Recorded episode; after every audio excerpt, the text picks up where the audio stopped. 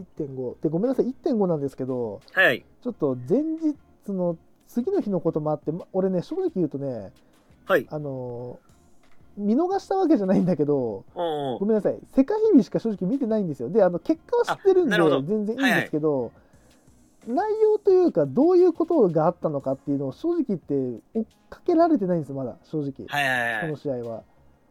なんでちょっといつの感想だけになっちゃうっていうのがはいはいはい。先に謝んなきゃいけないことなんでちょっとそこだけお断りをさせていただきます、はい。わかりました。じゃあ、じゃあはい。どっちかというと、じゃあ、この試合の魅力を中心に、じゃあ、語っていこうかなと、そうですね。はい。はい、いうふうに思います。はい。じゃあ、おまずは、まずは、第一試合。第1試合かな。うん。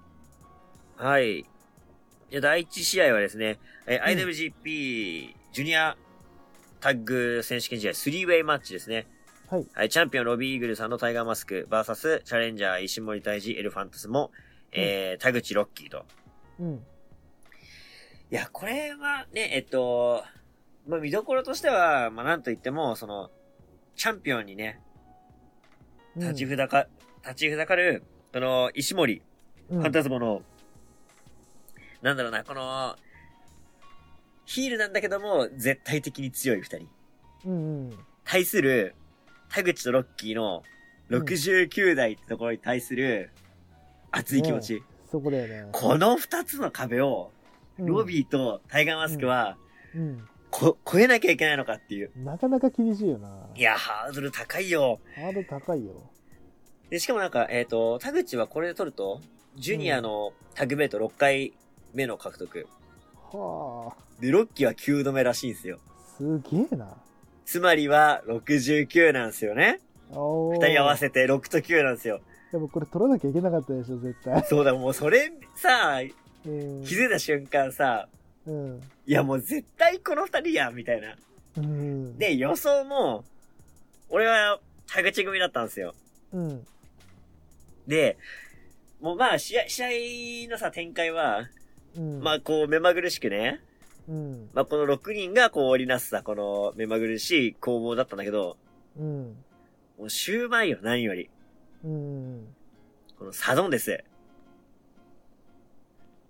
あれをね、うん。こう、暴いてやると。うん。それはね、よ、4人がかりで、うん。ファンタズムを差し押さえて、うん。なんと、リングシューズを奪い取ることで成功するんですね。おおそうするとね、靴の中から鉛のような金属が出てくると。で、これにより、失格。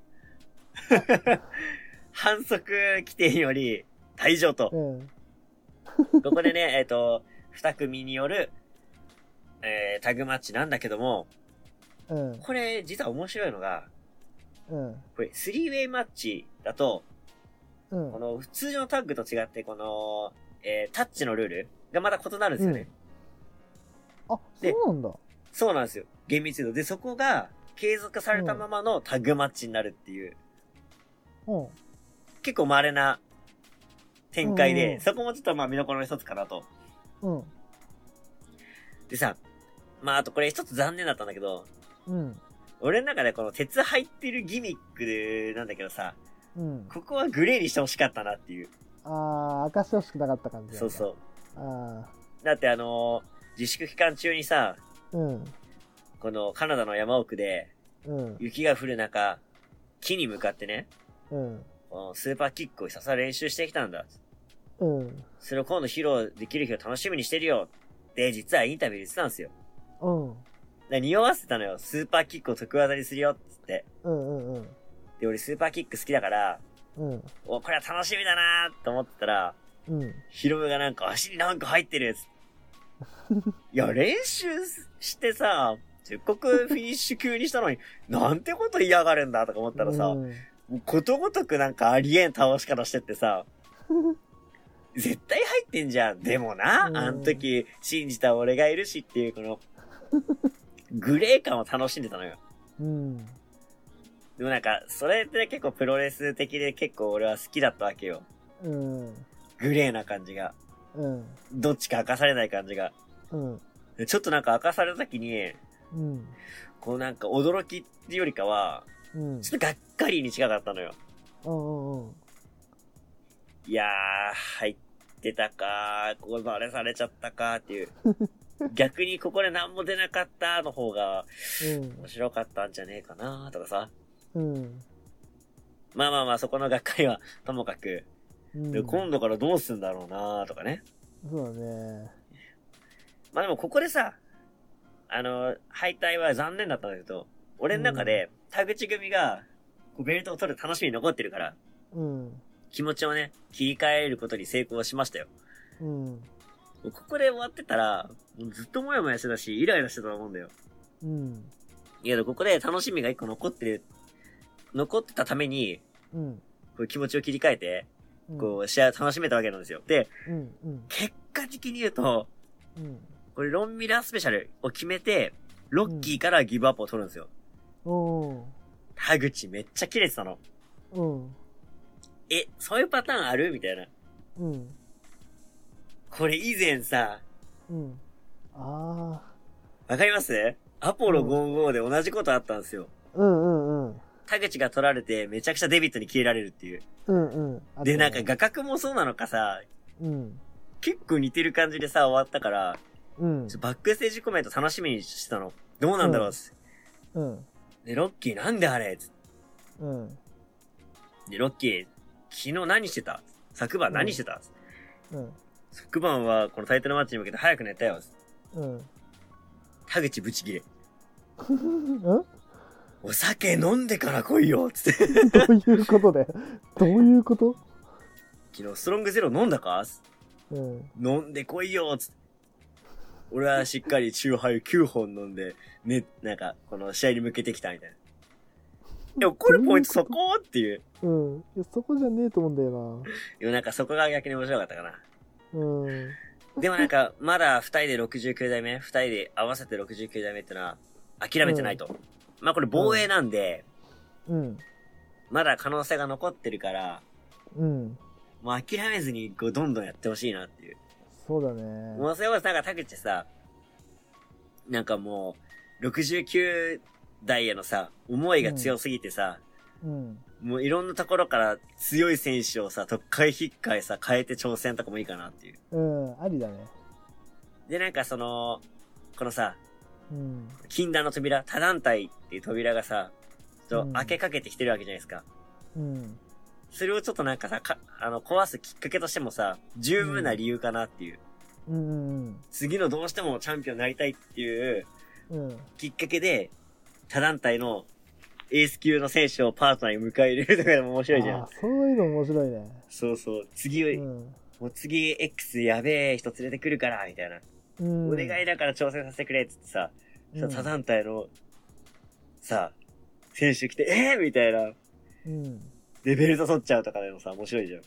うん。でそれきっかけに新日本に上がってくるとかでも面白いし。そうだね。そういう、ねここでうん。ストはいはいーリーも面白いね。いや、そういうストーリーもあったら面白いなって。うん。なんか、暴走が広がる負けだったので、これはありかなと。うん。なんかまあ、勝て、勝ちこそなかったけど、うん。ちょっと今後楽しみだなっていうね。うん。で、試合後、ファンタズムたちが、チャンピオンチームに詰め寄って、うん。お前ら何してくれとんと、うん。バレちまったじゃねえかと、うん。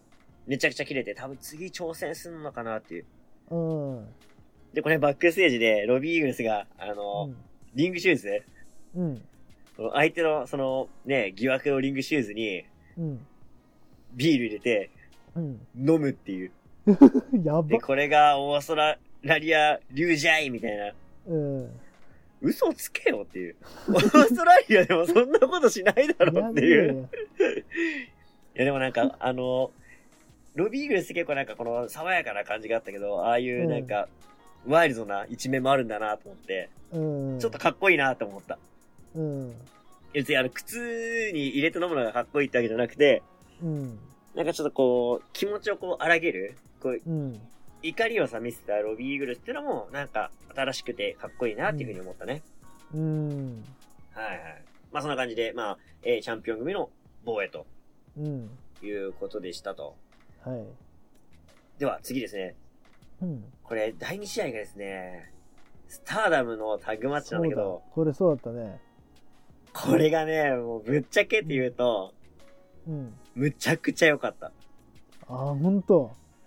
最近だから、やっぱもう、スターダムにちょっと夢中になっちゃって、うん。もうそれこそ両国大会見に行ってきたんですけど、うん。そうだその。直後に、このタッグマッチなんですよ。で、これがなんかあ、の、くじ引きで決まったらしくて、うん。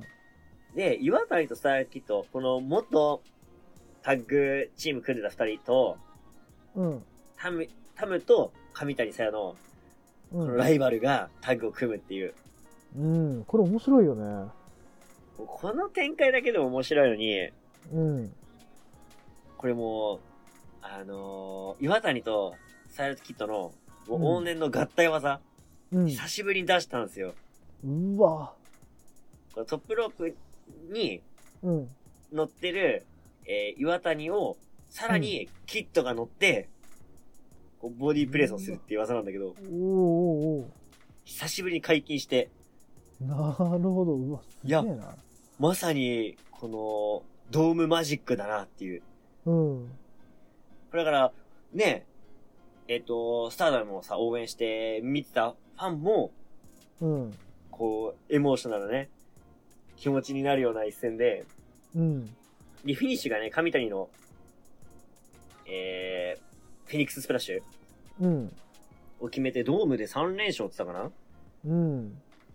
いやー、ほんと、上谷のね、勢い止まんないんですよ。神谷だって今あれだもんね。あの、白のベルトだもんね。のチャンピオンだもんね。そうなんですよ。白なんだっけ名前わかんないんだよな。えっ、と、ワンダーオブスターダムチャンピオンかな？うん。そうそそうなんですよ。タムから取りましたからね。う。ね。だから、すごいよね。そのさ、タッグ同士がさ、そのシングルマッチやった2人なんだもんね。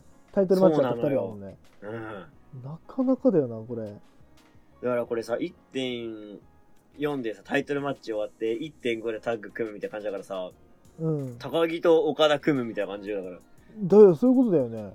そういうことやばよで、対戦相手は、うーん、仲間割れした元タッグパートナー、うーん、うん真田イービルとかかなな。そうだね。が対戦相手みたいな感じよ、だから。ね。やばいな。な、なんかこの、近年のスターダムの、うん。ね、この歴史じゃないけど、うん。流れが一目でわかる一試合だったかなっていうね。うんうん見どころがほんと凝縮しててよかったですね。うん。でさ、また、今、スターダム、急激にね、年を越して、うん。流れがね、う速くなってきてるんで、うん。またこれ楽しみっすよ。本当に。いいや、見に来てんだよな、スターダムマジで。や、本当に、これお世辞抜きで、うん。今一番面白いかもしれん。おー、本当にめちゃくちゃ楽しかった、この前見に行った時。いいいなぁ。や、ぜひ行きましょう、一緒に。いや、マジね、この感覚ね、久しぶりかもしれない。DDT 以来かもしれない。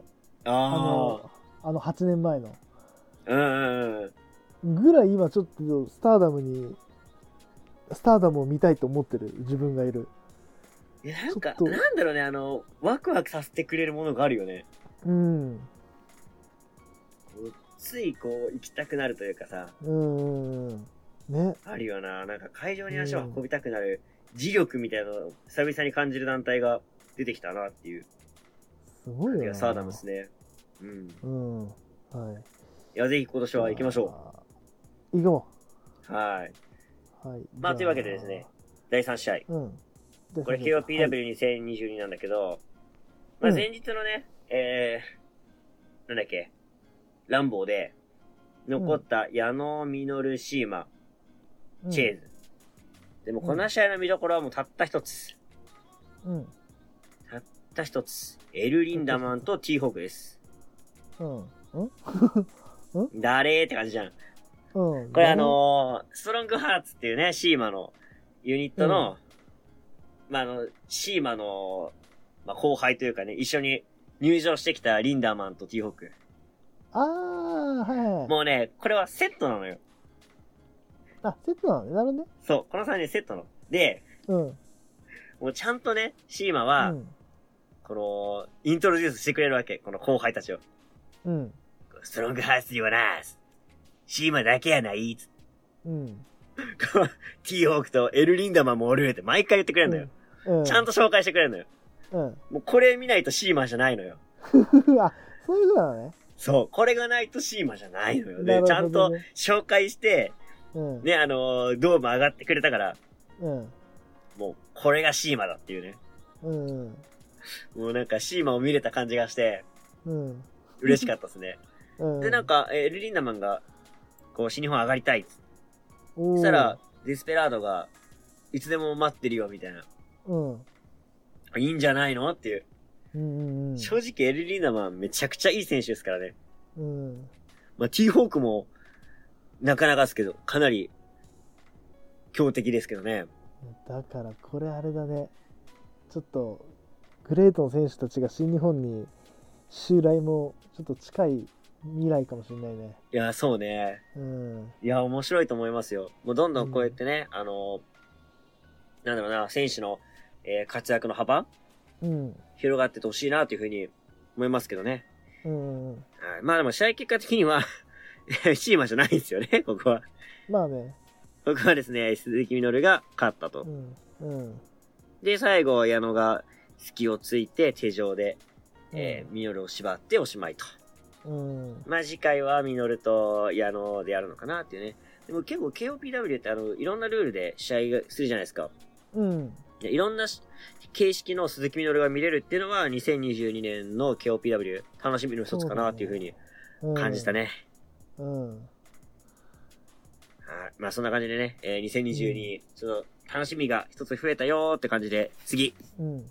行きたいと思います。はい。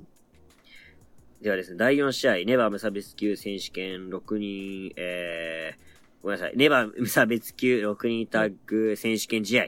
うん。まあ、ハースオブトーチャー VS ケイオスですね。はい。うーん、見どころねなければ、なしでうん、別に。そうね。まあ、たくさん武器が出てきたよーっていうところ。ああ、なるほど。トトーチャーツールだっけ？トーチャーツールがいっぱい出トーてきたチャーツーよーってルが出てくるよーっていうね。うん出てくるよー 野田クリスタルみたいになっちゃったけど。どうもー、ハウスオブトーチャーでーす。ハウスオブトーチャーです。俺あそこのつかみ好きなんだよな。村上です。ハウスオブトーチャーです。ハウスオブトーチーチャーです。ハウスオブトーチャーです。トーチャーでーす。トーチャーです。トーチャーツール狂気ををいっぱい、使ってベルトを取りたいよつって。狂気をいっぱい取りたいなって。狂気を使ってベルト取りたいなって。あ、ダメダメレンチダメダメ野田君、なんでやってんのダメだって。鉄のロープで首絞めちゃダメだって。レンチもダメ 何やってんのもうこんなことね、言ったらね、うんあの、これラジオじゃないって言われちゃうから、これ。そうなんだよ。時間言われちゃいます。ツールが出てきたってことね。そうですね。まあ、うんたくさん武器を使って、うん。まあ、反則三昧でですね、えーうんベルト防衛に成功しましたよと。なるほど。まあ、それで、まあ、イービルは、ネバー2冠を、ってはいと。こですね。はいお。めでとうございます。はい、では次行きましょう。で次、はい第5試合、えースペシャルシングルマッチ、真田 VS グレートオーカン。はい。で、ここなんだけど、ここあれだよね。まあ、セット割りだよね。セットそうだ割りよね。第5、ここ第、第5、第6で、うん。うん。まあ、えっと、なんだっけ、エンパイアとロスインゴがぶつかるとうん。いうところで、ここ、俺の予想では、ここ王冠勝ちにしてたんだよね。えーっとね、第5、第6はね、一通はね、王冠コブが勝つという予想でしたね。はいはいはい。うん。ちょっと王冠コブ予想してんのこれ。で、私は真田コブですね。なるほど。なんで、一通、あの、どっちもってことだね。うん。そうね。まあ、エンパイアの逆襲をちょっと願ってたのかな。まあ、それはわかる。うん、それはわかる。うん。で、特にグレートオーカンは、うんもう。今年飛躍する選手だと思ってるし、うん。まあ間違いないかなっていう感じなんで、うんうんうん。今年は王冠推しの1年かなっていうところで始まったんですけど、うん。まあ、試合内容とか展開的には、うもうまさしく王冠の、そのなんか良さが出てたかなっていう。で、真田が、あのー序盤にプランチャを決めるんですよね。うん。で、プランチャ決めて王冠に、お前できないだろう。うん。やってこいよ、みたいな。挑発に乗って、うん。王冠が綺麗にプランチャを決めるっていうね。できるんかい。もうこれ見た瞬間、ちょっと王冠何でもできるやんっていう。すごいね、王冠って。いや、すごいなーって本当思ったね。うんうんで、まあこのままね、えー、サクッと勝つのかなとうん。うん。思ったところですね。もうこれまたね、王冠ね、こう、心をね、ぐっとわしづかみにする技があったんですけど、うん。このね、真田のお株を奪うムーンサルトまで披露してくれたんですよね。はあ、すごいな。いや、もうね、もう俺の、この心をね、ハートをね、アイアンクローされた気分ですよ、本当に。もうわしづかみ。いやもうく吸い込めされたね。そう。いや、最高と思って。もうそのまま、うんもうイリミネーター行っちゃってって感じだったんだけど、も言っちゃって。う行っちゃってって思って、もう応援してたんだけど、もうここはね、エリミネーター、まあ、そんなうまくいかないですよ。で、返されて、うん。まあ、切り、切り抜けたかと思ったら、そのまま、うん。まあ、丸め込むような形で、ジャパニーズレグロールクラッチで、えー、スリーカウントと。うん。いやー、かすめ取られたって気持ちだったんですよ。うん。くそーっていうね。まだもうね、うん今年のウォーカーの逆襲に、もう、うん。期待しようかなとうん。思ったわけですね、これは。うん。ただ試合内容的には、うん、時間的には短くてサクッとした終わりだったんだけど、うん。見応えはある、まあ試合だったかなっていう印象でしたね。なるほどね。で、続きまして第6試合が内藤哲也 VS ジェフコブと。うん。うん。で、ここはね、もうね、あの、ジェフコブの足を攻めて、うん。こう、ゲームを支配する内藤。うん。で、足ダメージあっても、もうパワーで、もう関係ねえよって感じで、押し込うんむジェフコブみたいな、この、ね、両者の、なんだろうな、違う良さみたいなのをぶつけ合う試合で、うんこ。れはこれで結構面白かったんですよ。うん。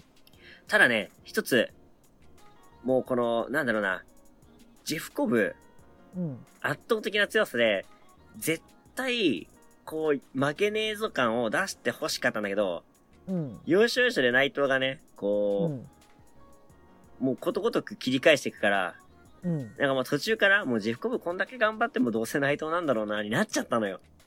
残念ながら。。なるほどね。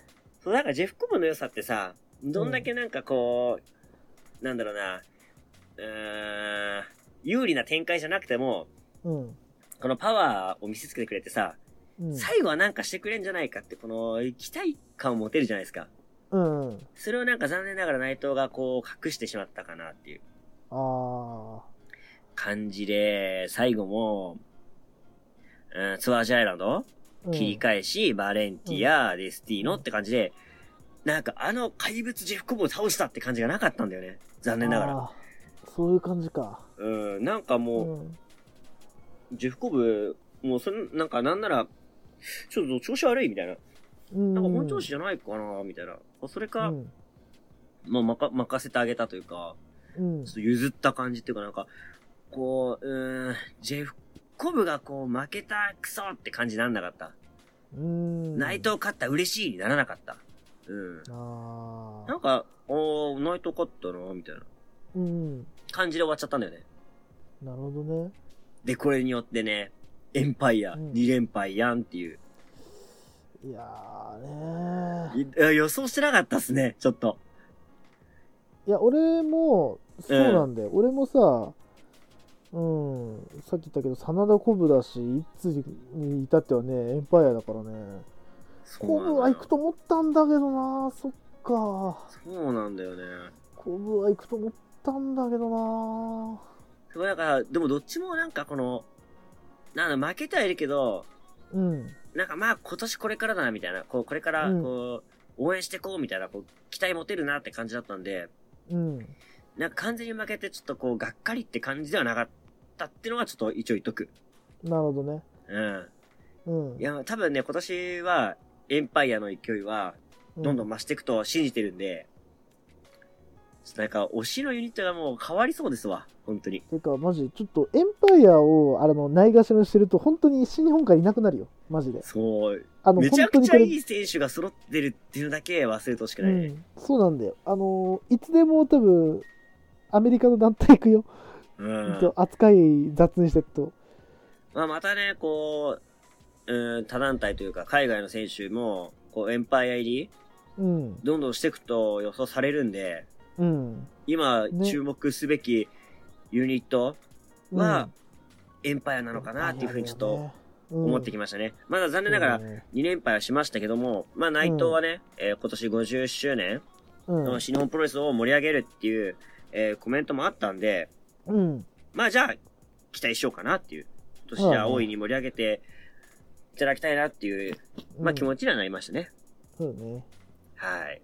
はではでは、第7試合行きましょう。い。はい。次はですね、IWGP US ヘビー級選手権試合ノー DQ マッチ。えーはいチャンピオンケンタ VS、えー、チャレンジャー、棚橋ということで、うん棚橋はね、前王者なんで、これはリマッチということなんですけど、そっか。うん。そうなんですよ。これリマッチでで、えーケンタがリマッチを受けたくない。まあ、うん条件を飲んでくれるならやってやってもいいよってことで、うん。反則なし。ノー DQ。ノー DQ の DQ は、なんだっけな。なんとか、うーん、バケーションみたいなさ、でえ英語実況で言うんだけど、前から聞き取れないんだよね、ここ。DQ ってね、なんか、いつの間にかさ、DQ がさ、反則技みたいなイメージになってるけど、違うんだよ、うんノー DQ だもんね。そうそうそうそう。ノー DQ だからさ、つまり、だから反則技、だ DQ って何っていう、DQ はなんかあの、規定みたいな感じだった気がするんだけど。うん、うん。あまあ、規則みたいな感じで、それがないよ、みたいな。ありました、ありました。えっ、はいと、ディス、ディスコ、 disqualification。つまり失格って意味だね。失格なし。失格か。ああ、んそうだそうだ。失格なし試合っ失格なし。なるほど。うん反則採点なし試合。まあそういうことだね。はいはいはい。まあ、うん。要はね、えーいろんな技が使えるとうん。いうことなんですけど、まあ、ここでね、えっ、と、出てきたアイテムの中で、うん。俺一番ね、うわ、これ出すんかいと思ったのが、うん。あのージェラルミーケース。おー、出したんだ。まだ取っといてたんだっていう。まだあったか。あのね、棚橋に、おー壊された。うん。壊されたっつうか、自分でぶん殴りに行ったんだけども、うん。それケンタ曰く壊されたうん。ジェラルミーケースをね、引っ張り出してきて、こう、狂気に使いましたね。これは結構、こう、やっぱね、昔から見てる人は、まあちょっと前から見てる人はね、うん。おこれ出してきたって感じのポイントだったんじゃないですかね。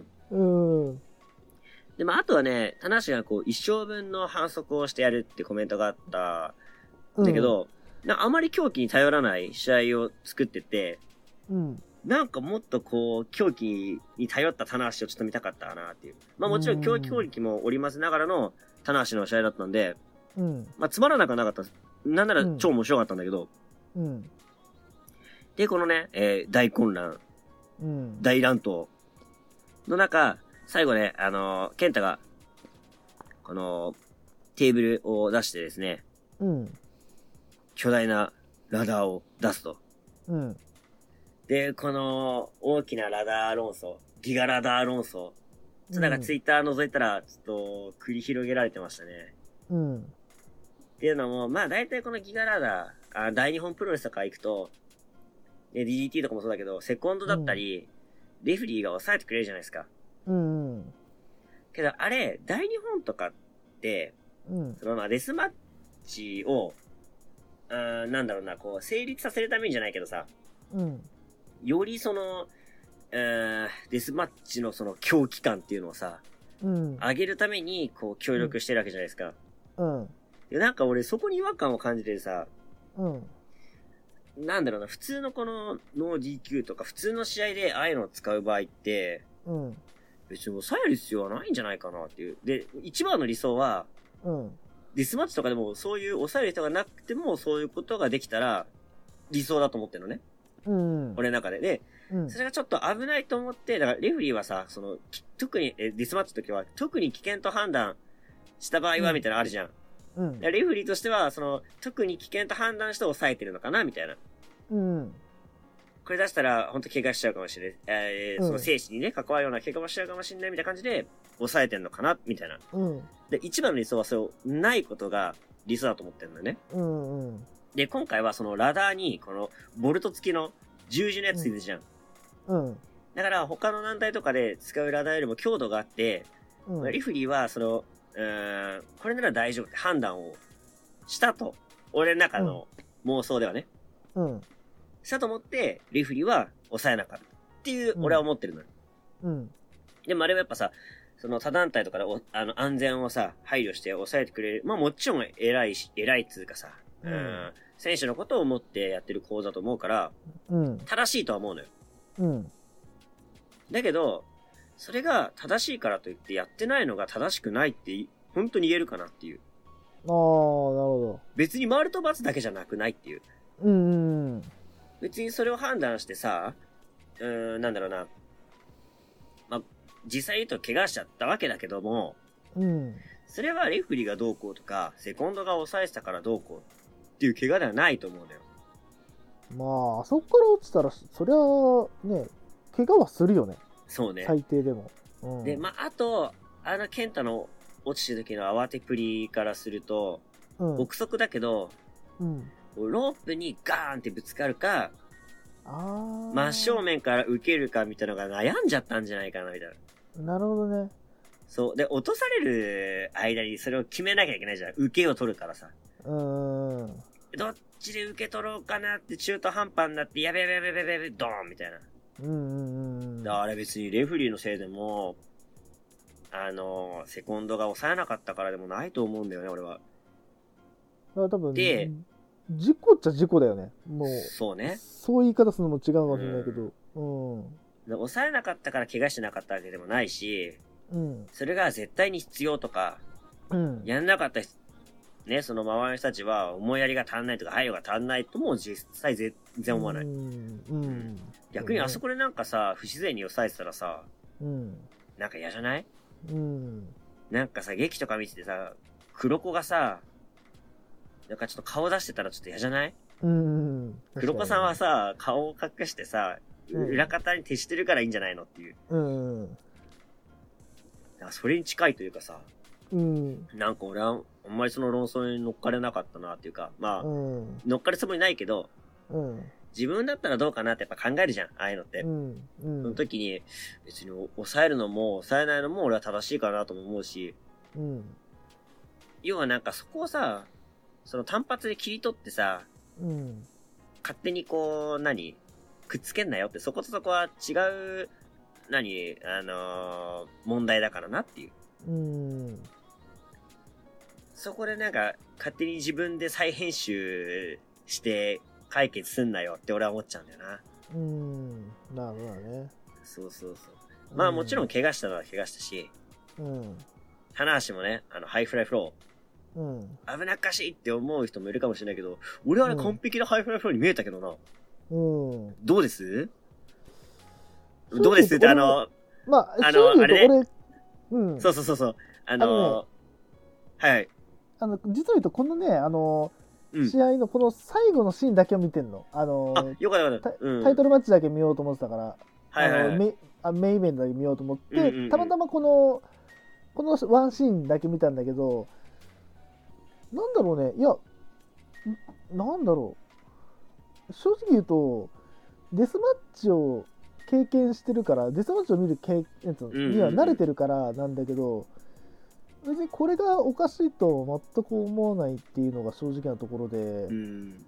ただまあ、一個あるとしたら、はい。うーん、なんだろうな。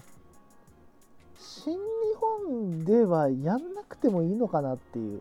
ではできないっていうか、その言っちゃうと、その、なんていうの、大日本とか、ダムズとか、うん。ダムスか、とかって、やっぱ、それに長けた団体なわけじゃん。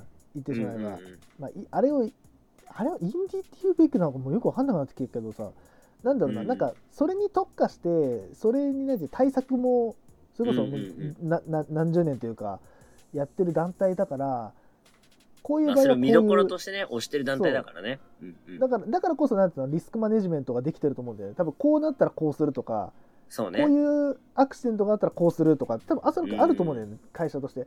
でも新日本ってノー DQ マッチってそれこそ1.4とか1.5でしかやらないじゃん。他の大会とかでやってるってあんま俺印象ないんだよね。まあやってんだろうまあ、けど、一年に、まあ、うん、なん一、かそう。二回あるようなね。うん、なんかお祭りの中の1個みたいな、一1種目みたいなまあ本当に特殊ルールっていう回だからね。そうそう特殊ルールだからまあもともとねその新日本がそういうなんか特殊ルールの試合をあんまりやってこなかったっていうのがまあ多分うん。背景にあるんだと思うんだけど、なんだろうなうん難しい部分ではあるんだけど、うん。やるのであればちゃんとしたなんつうのか対策は練った上でやった方が良かったしあの怪我したっていう結果論だけを見たらそれはダメだっていう人の意見もわかんないけどただ全体を見てないなっていうふうには俺は思うな。そうね、そう、結果だけをさ、うん。勝手に切り抜かないでって思っちゃうよな。うん。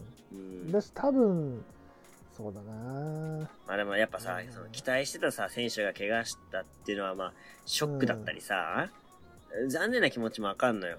うん。っていうのもさ、やっぱ俺ケント好きだし、我々の予想的にはさ、我々とかまあ長さんの予想的にはさ、うん今後やっぱちょっと期待してる楽しい部分があったじゃないですか。ちょっと楽しみ、楽しみの部分。そうなんだよ、ういやだから俺ね正直ここはねあの俺あの単内勝利にしてんだけどこの勝利は意味違うんだよ、俺の中で。ああ、こういうことじゃないんだよなっていう。そうなんだよね。あのー実際言うと俺はあのタナが多分取ると思ってたっていうふうに言ってていつは健太が今うん後 US ヘビーでこうまだもうちょっとみ違うなんうの見せ方をしてほしいともっとこそううね、アメリカでまだね、やり残したことがあるんじゃないかっていうね。あるんじゃないかっていうだからはいはい。未来的発展へのそのお互い勝利のつけ方だったじゃん。はいはいはい。でもこのこの取り方って一個残念なのは KENTA はおそらくまあ多分あとい何ヶ月ぐらいだろうね早くて3ヶ月3ちょっとし月ぐらいばらくかかりそうだね。だってあれ、うん鼻と、あなんだっけ？股関節？股関節か。うんまあ4つくらい怪我したよね。背中と。まあ背中はハイフライフフローの後の、あの、あれかな。まあ切り傷だもんね。うん。損傷だもんね。うーん。そうそうそうなんかそうそうまでしなきゃいけなかった試合かっていう。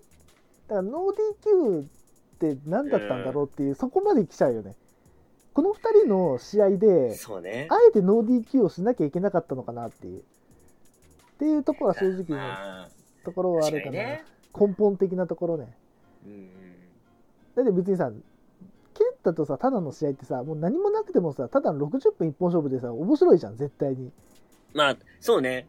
うん、まあそのなんつうの流れがあったからそうしょうがないっていうのはその通りなんだけどうんうんなんだろう普通にこの2人のタイトルマッチとしてのなんだろううーん US ヘビーのタイトルマッチとしての姿も見てみたかったかなっていううん。のはあ。るかな。うん。まあなんていうのだからといってこの試合がダメだったってわけじゃないんだけど。うんうん。うん。なんかさ、試合は面白かったんだけど、うん。で、なんか結果もさ、なんかまあ仕方ないと仕方ない割り方だったから、うん。なんか負には落ちてんだけど、うん。なんかもっと期待できるものがあったりとか、うん。が多分ちょっとやっぱ、うん、ショックというか悲しさはちょっと隠しきれないかなっていうね。うんまあだからといってこんなに間違いとはね、全く思わないし、負には落ちてるってとこね。う。うんんだからこんなにあれだよねタナがさチャンピオンになってなんだろうよ喜んでない姿というか、まあ確かにね。うん。あのよっしゃ取ってやったぜみたいな感じじゃないうん、タナって初めてっていうかようやく取ったっていういやいや確かにな見えないなっていう、うん。うん、おそらく、ねいや一緒になんつうの戦っててあこれまずいっていうのが多分あったのかもしれないしやりながらもね。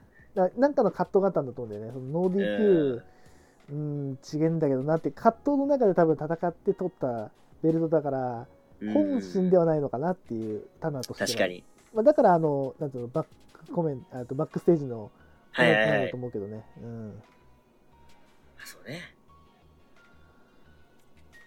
まあ、ね、今回のね、それを、まあ、踏まえて、US 王座が今後どうやってうーん、なんだろうな、田無が盛り上げてくれるかとかに期待を。してる現状ですね。うん。はい。ではでは。もうこれを語りたくてもう仕方なかった。うん。1.5メインイベント。はい。ですね、IWGP ワールドヘビー級選手権試合。うん、岡田和親 VS、これね、リアル IWGP ワールドヘビー級チャンピオン王者。ウィル・オスプレイ。ね。もうね、このさ、この、何、リングアナウンス結構痺れたんだけど。うん。いや、もちろんレプリカのベルトだよ。自分で作ったベルトなんだけどさ。うん。だけど、その価値というかさ、うん。やっぱ、オスプレイが、うんしかもあれベルトかけて防衛もやってるからね、ちゃんとね。そっか。しかもその防衛ロードも結構ね、面白い試合続きだったのよ。うん。ぜひあの、海外のプロレスもね、興味ある方は、結構ディグってみたらね、うん。こういろんないい試合見れるんで、ぜひ見てほしいんですけど、うん。だからね、この防衛してきたで、ジフうん。でやってやっぱ誰にも負けてないってジフから、うん。もうこれ実証ってやめてほしいんだけど、うん。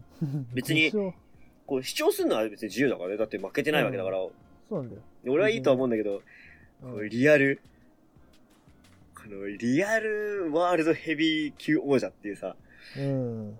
ちょっとあれ、何この、納得してない感じ？うんうんうん。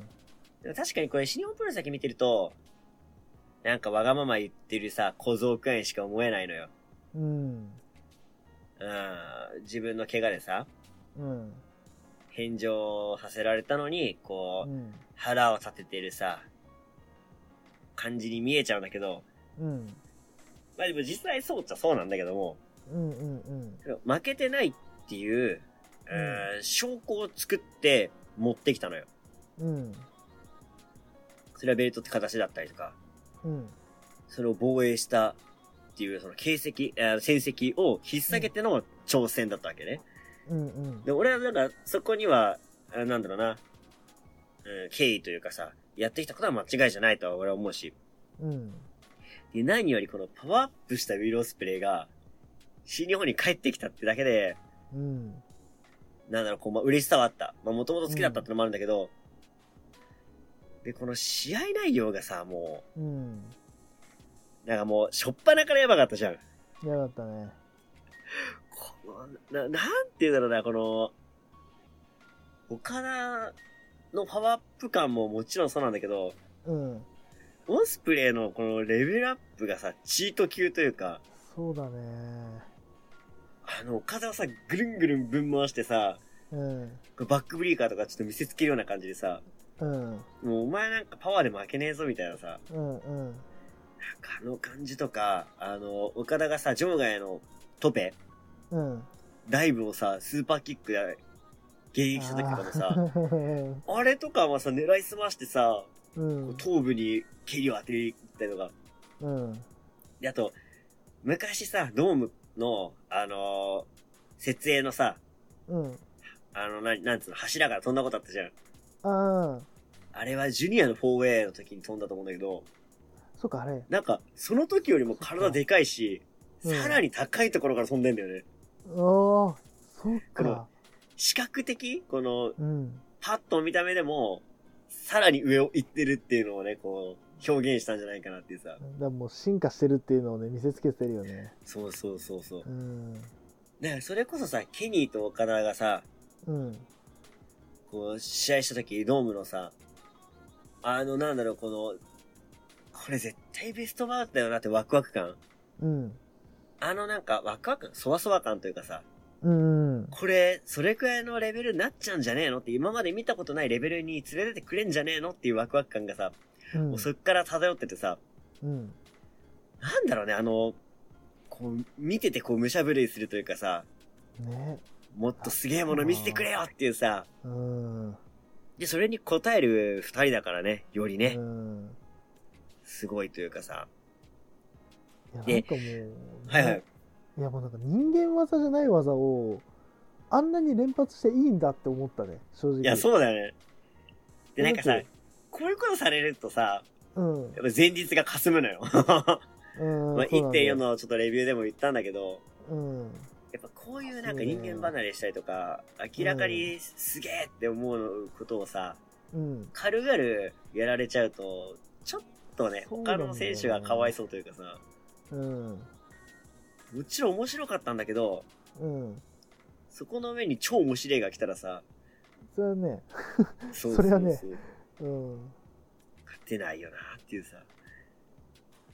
で、あの、もう一つさ、、あの、うんこの試合の一番の見どころというか、驚きポイント、うん。さっきはまあ、オスプレイが出したお驚きポイントだったんだけど、うん。今度岡田もね、サプライズを見せつけてくれましたね。うん。うん。これ岡田がね、なんと、掟破りのストームブリーカーをあれやばかったね。発。動と、あれやばかったな。意味わかんなかったな。しかも、決めっぷり100点じゃないですか、あれ。うん、なかなかキレッキレだったよ、あれ。いや、あれ、すごすぎてビビったんだけど、でさオ。スプレイはさ、もちろんのことながらさ、受けたことないのよ、自分の技だから。そうだよね、うん。なんであんな100点のさ、受け身取れんのっていう。うん、確かに。で、岡田もきっと初めての技だと思うんだよ。うん。なんであんな完璧にできんのっていう。わかんない。あれわかんないんだよ。意味わかんないんだよ。すごいっていうさ。うん。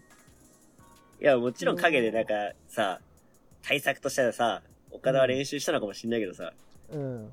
オスプレイにあの、おそらく初めてかもしんないし、多分やったことないよね、多分。みんなの前でさ、お客さんの前でやるのももちろん初めてじゃん。うん。なんであんな大舞台で、あんなことをしちゃうのっていう。ね。できちゃうのっていう。意味がわかんないんだよな。あの、すごすぎて引いた。そうあれだよね、ほんとそうだよね。あのう、ん。行き過ぎると引くよね。プロレスの試合って。そうそう行き過ぎちゃうと。何何何？みたいな。うん。いや、だからそんなん簡単にできるんかいっていうね。うん。もうそれやられちゃ、高木式が霞むよっていう。そうなんだよね。確かに。岡田式の方がすげえじゃんってなっちゃうから。うん。やめようぜ、つうさ。うん。最近この掟破りブームあるけど、うん。なんかもうすべてを凌駕してたね、岡田が。そうだね。そんなもんなんか、なんつうの、ダサいダサいっていうかさ、しょぼいっていうぐらいのことやっちゃったもんね、あそこでね。で、なんかしかもさ、こう、岡田式ですみたいなさ、ドヤって感じじゃなくてさ、さらっとやるっていう。うん。なんかあの、ラップバトルでさ、めちゃくちゃこう、イン踏みましたよ、みたいな。うんパンチラインですよ、どうぞって感じじゃなくてさ、うん。もうさらっと相手をさ、致命傷にする一言を入れてくるみたいなさ、うん。そういう感じ。うん。よくよく考えたら、え、これとこれかかってんじゃん。え、待って、何文字踏んでんみたいな。うわ、やばいやばいやばいみたいなさ。引くやつね。本気で引くやつね。で、バッチリアンサーなってるし、みたいな。うん。そういう感じ。もう、岡田、うんさらっとすげえことやりすぎてるよっていう。うん。そうなんだよ。で、その後のさ、えーオスプレイも、やり返したわけなんですよね。うんうん。ツームストーンパイドライバーをぐっさりさせていくっていうね。やったね。うん。で、やっぱさ、えーオスプレイって、その、蹴りとかさ、あの、空中技とかが、うんまあ、特徴というかね、持ち味だったんだけど、うん。パワーがついてさ、うん。飛び技も、レベルアップして、うん。打撃もレベルアップして、で、投げ技もレベルアップして、うん。どうしてくれんっていう。なんかもうやばいよないや、怖いよ。で、しかも対応力が何よりすごいじゃん、オスプレイって。うん。あの、一連の、その流れでさ、そう好きなところがあるんだけど、うん。岡田の攻撃を受けて、がっつりハイキックを決めてロープ振るのよ。うん。で、ロープ振ろうとしたら岡田に振り返されて、うん。ドロップキック狙ってくると。うん。で、それをロープでさ、こう、耐えて、避けると。うん。で、オスプレイ行こうとしたところは、岡田が返して、うん。岡田が走ってドロップキック行くんだけど、うん、そこを空中でキャッチして、あれマジ意味わかんないんだよな。シットダウン式のパワーボムで決めるっていうう。んで、しかもシットダウン式のパワーボムもさ、うん。こう、迫力満点のね。一発を決めるっていう。うんもう、もう。すごすぎたね。あの一空連の動中でさ、うんう。んうん。いや、あのい、いや、もう、あの一連の動きはもうなんか人間じゃない。なんかもう、アニメの世界の話をしてる、あれは。いや、そうだね。ほんと筋肉マンとかでありそうだもんね。そう。本当に意味がわかんなかったもん。いや、ほんと意味わかんないよな。で、しかも空中でキャッチして、あんだけのパワーが出るんだっていう。ね。な、それこそ筋肉マンとかでさ、空中に投げてさ、うん。こう、キャッチしてドーンみたいなのあるけどさ、うん。まさにそれじゃん。ね。相手がドロップキックで飛んできたところをうん。空中でキャッチして、あんだけ、ねダイナミックに、こう、パワームできるもんかねっていう。つうか、そもそもあれあれなんだね、あの、なんだっけ、あの、ドロップキックへの、うん。あの、カウンターでパワーボムってあったんだね。あれ実はね、ケニーがやってんですよね。あ、ケニーやってたんかだから、あれは、ケニー、うーん、ケニーを超える、なんだろうな、その、あー挑戦表明じゃないけど、なるほどね。え俺はあえてやってるように見えたんだよね。あお前がやった岡田の試合よりも面白いもん見せれるよっていう。ー。うんうんうん。なんかそういう感じに見えたら、ケニーへの挑戦表明みたいなさ。そうか。いやでも、まあ、それだけじゃなくてさ、あの、うん。シューティングスタープレス。ああの、あ。ロうんープに、ああえー、吊るした状態でね。そうそう、吊るす状態で、一発背中に決めて、うん、そっから間髪入れずに、うん。もう超高いね、シューティングスターを決めると。うん。意味わかんないけどな。しかも、あのか、さ、うん何あの体つきで、あんだけ高く飛んで、シューティングスターされたら、すっげえ破壊力だよね。うん。そうだね。で、オスプレイってなんかさ、前細くてさ、うん。こうぴょんぴょん飛んで、こう、技で魅了するうんうん。感じだったけど、今、そこに説得力がさ、くっついてきちゃってるからね。やっぱ強いよね、それはね。強いね。強いよ。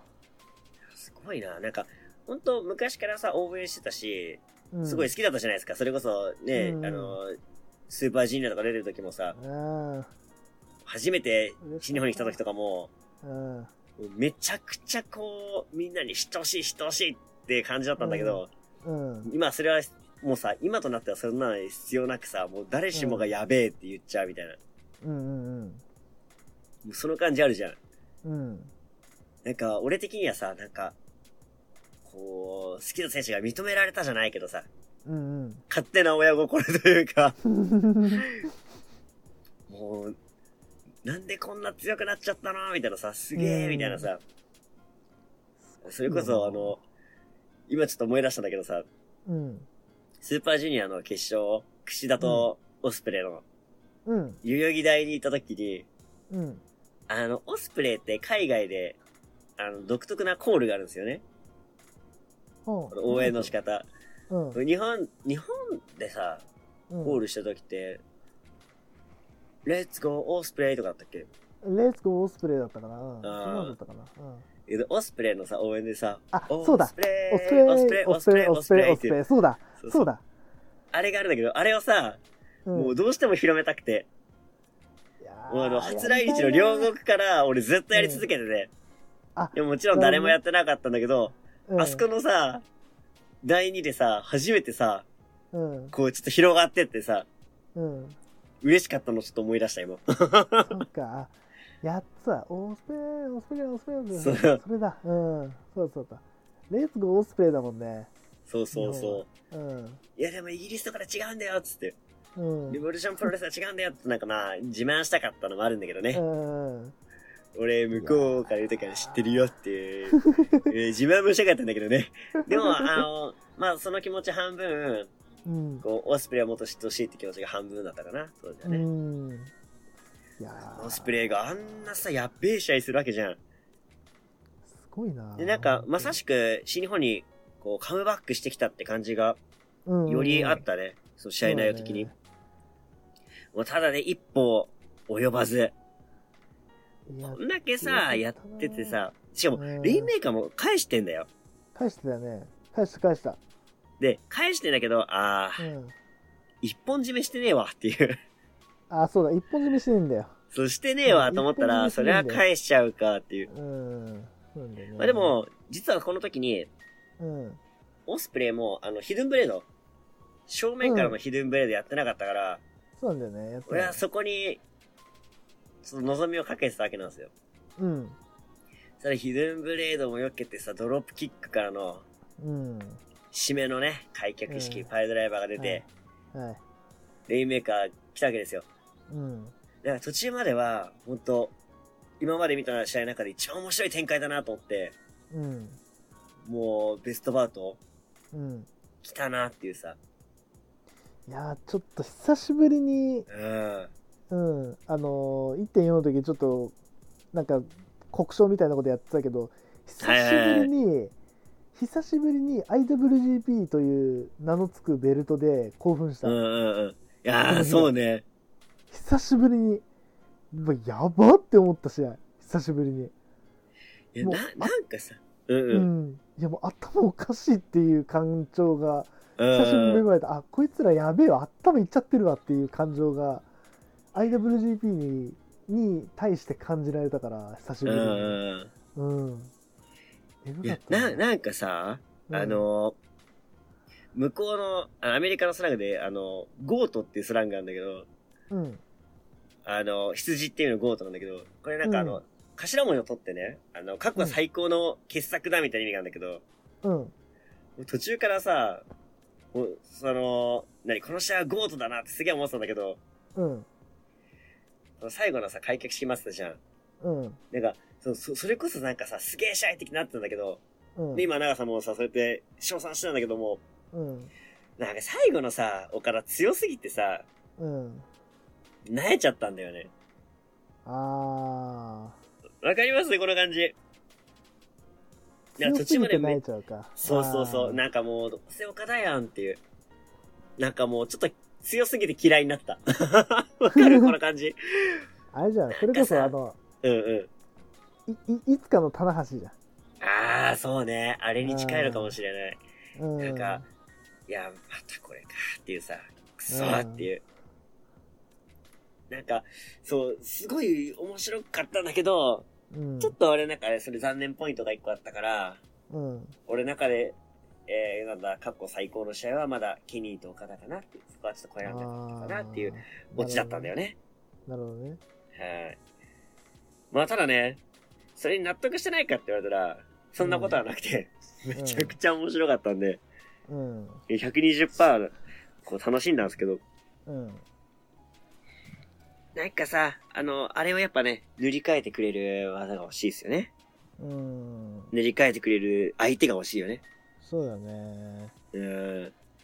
結局あれか、オスプレイ、ストーンブレイカー決めてない岡田に。決めてないっす。そうなんだよね。やっぱそこだよね決めてないっ。す。いや、そこなんだよね。そうなんだよな。まあ、だからそこをね、えー決めさせなかった岡田の強さ。ってところもねそうだうん。まあ、まあでこれね強すぎるってね、はいはいあるよね。強すぎるっていうのは確かに、今のいや体はあるかそうなのよ。いや、もちろんオカダ大好きなんだけど、うん。このままやり続けられるとちょっとなんか、こう、嫌いになりそうというかさ、あの時の、っていうのね、うん。さっきも長さん言ってくれたけども、うん。あの時の棚橋の、いや、どっちみちどんだけ頑張ってもハイフライフローで覆されちゃうでしょっていう、あーあねあれに近いのかもしれない。確かになそう、どんだけ頑張って、すうんすげえことやっても、結局、開脚式パイルドライバーで返されちゃうでしょっていうさ。うん。まだやってないじゃんっていう。ああ、そっか、うんこんだけ攻めても、結局、あれで終わりなのかってよぎっちゃうと、ちょっとね。確かにね。まあでもね、勝ちは勝ちだし、もう岡田の強さっていうのを、こう、前面で受け止めたって感じだったかなっていうね。うん。まあ、ただね、オスプレイ負けはしましたけど、まだまだ、これからね、巻き返してくれるんじゃないかっていううん。ところで、まあ今回は、えー、岡田が初防衛に成功と。うん。ということでね、長さんなんと、予想的中でしたね。はい、どうもどうも。い、や、さすがっすね。。いや、でもね、単純な話です。これは、あの、はいはい。自分の考え方に近い選手を推してたってだけ。そうだそうああ、だまあそうね。だ自分の、なんつうの、プロレス感に近い人を予想したら、たまたま2日連続で当たったってだけで、はいはい。一番嬉しいやつやん。まあ、まあ、つまりそういうことだよね。俺の考え方が一番正しいってことだ、これは。うん。ってことだまあ証明されたねこれでねあ証明されたよ。はい。とか言いながら、対結構対する、さ、うん対する俺よ。うん。まず、うん。岡田2連勝の、あ、岡田じゃ間違えっと、高木2連勝。勝って、うん。まず外れました。ん1日目でね。外れました。じゃあ、俺の大好きなオスプレイ。うん。うん。勝ってくれよと。うん。負けました。はい。じゃあ押してるエンパイア、お、ちょっと押そうかなってこう、気になってるエンパイア。うん。全敗やん。全敗やん。なんなの？本当に。めちゃくちゃ外すじゃん。うん。どうしたよ？めちゃくちゃ外しまくった、あれですよ、レスリーキングダムでしたよ。うん。こんな外すことある？本当すごいに。ね。いや、もうことごとく裏切られてるっていう。うん。綺麗だもんね。悔しいっすね。まあでもね、えーエンパイア推しはちょっと、うん変わらず、ね、オスプレイの、逆襲も願いつつ、うん。オーカーの逆襲も願いつつ、ジェフコブの逆襲も願いつつでね。はい。一旦ロスインゴ良くない？まあでもね、、今回は一応ジェフコブを倒しての、うんまあ表明だったのでまあね。うん、まあ許す。うん。ただね、ジェフコブともそんなあれだったので、うん。まあ結局でもね、ナイト哲也の言い分もわかる。その50周年、うん。背負っていきたいと。うん。その気持ちをかけて岡田にぶつかりたいと。うんうんうん。まあその気持ちはすごくね、分かったんで、うん。あとはね、どんな試合になるか、そうだね。どう内藤が岡田を攻略していくかってところをちょっと楽しみに見ていこうかなと。そうですね。はい、いうことで、いや、いい2022年の開幕だったんじゃないでしょうかねす。ごいね。ちょっとボリュームが、すごすぎだね。